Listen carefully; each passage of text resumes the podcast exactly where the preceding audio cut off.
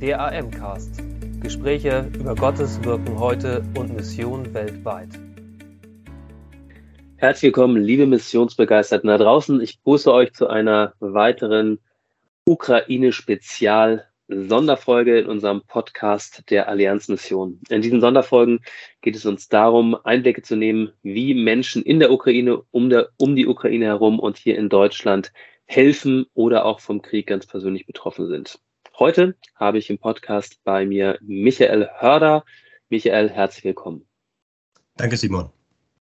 Michael, du bist äh, normalerweise für die internationale Gemeindearbeit hier in Deutschland unterwegs, bist als Referent für Migration und Integration bei der Allianzmission angestellt. Aber mit Start des äh, Kriegs in der Ukraine gab es auf einen Schlag eine neue Aufgabe für dich. Hm. Ähm, du hast damals ähm, innerhalb kürzester Zeit äh, die Koordinationsstelle für die Verteilung von Flüchtlingen an private Gastgeber hier in Deutschland übernommen. Das ist eine der Aufgaben, viele andere sind dazugekommen. Nach über 100 Tagen Krieg, ähm, gib uns doch mal einen Überblick, was ihr als Koordinationsstelle hier in Ebersbach in dieser Zeit schon bewegen konntet. Gerne. Also wir konnten bisher etwa 540 ukrainische Flüchtlinge oder besser ukrainische Gäste an deutsche Gastgeber vermitteln. Im Moment haben wir noch weitere 260 Wohnungsangebote in Deutschland, aber es werden täglich weniger. Eine Vermittlung kann im Idealfall so zehn Minuten dauern, aber meistens sind es Stunden und auch Tage, bis wir alles regeln können und alle Fragen befriedigend beantworten können, sowohl von Seiten der Gastgeber als auch von den Gästen. Es muss halt alles passen. Also wenn eine siebenköpfige Familie nach Deutschland kommt, eine Mutter mit vier Kindern und vielleicht die Großeltern, da benötigen wir schon große Wohnungen und die zu finden ist nicht immer einfach.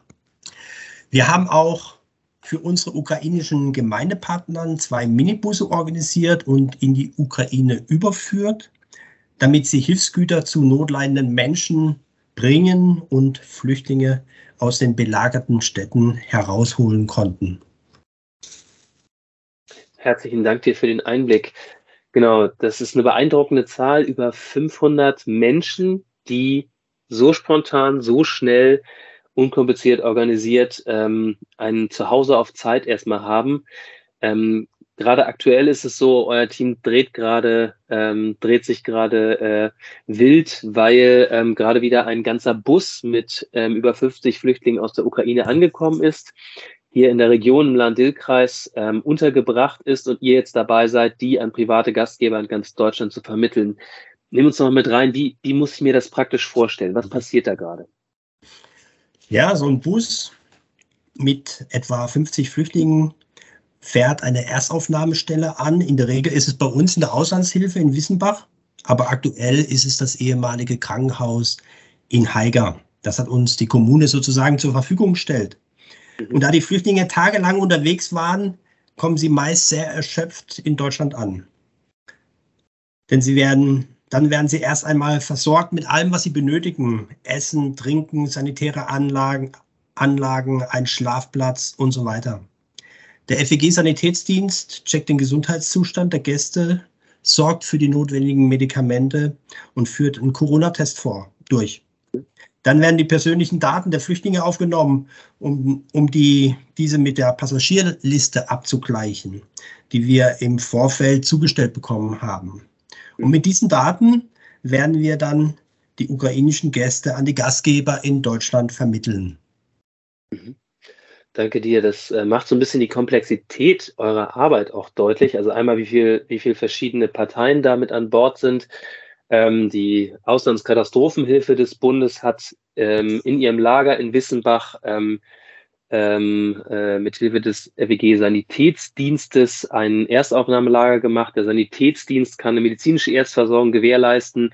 Diesenfalls die Kommune, also die Kommune Haiger mit an Bord, um ähm, Örtlichkeiten anzubieten. Es gibt äh, Partner in der Ukraine, aber auch in den umliegenden Ländern, die Ansprechpartner, Erstansprechpartner für Flüchtlinge sind. Mhm. Es gibt Übersetzer, die die Möglichkeit bieten, dass Flüchtlinge mit Leuten hier in Deutschland reden können. Es gibt Leute hier in der Koordinationsstelle, die viele, viele Telefonate führen. Da ist richtig viel dabei. Mhm. Wenn man jetzt okay. die große Zahl hört, über 500 Flüchtlinge vermittelt, 50 neue da, letztlich geht es um einzelne Menschen. Gab es in letzter Zeit einzelne Begegnungen, die dich besonders berührt haben? Ja, in der Tat.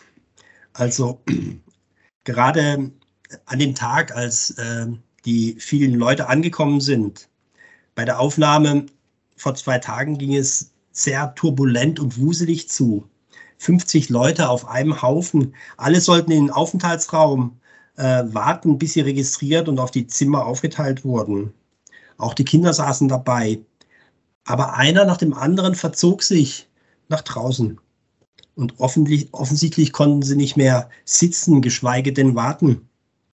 Und ich bin dann denen mal nachgegangen und fand sie in einer Spielecke im Flur, äh, was so im Flur eingerichtet war. Sie spielten mit Hubschraubern, Zügen, Traktoren und schauten sich Bilderbücher an. Jeder so, wie er wollte. Mhm. Sie waren ganz vertieft und vergaßen alles um sich herum. Sie lebten plötzlich in ihrer eigenen Welt. Man hatte den Eindruck, sie atmen tief durch und tanken mhm. auf. Es schien, dass für, die, für sie die Welt wieder in Ordnung war, zumindest für diese Spielmomente. Mhm. Danke dir. Das ist sehr bewegend. Ähm, was ist für Zeit für euch in der Koordinationsstelle am wichtigsten? Also was, was braucht ihr, um eure Arbeit gut machen zu können? Ja, wir brauchen, wie ich vorhin schon erwähnt habe, gerade für größere Familien ähm, größere Wohnungsangebote.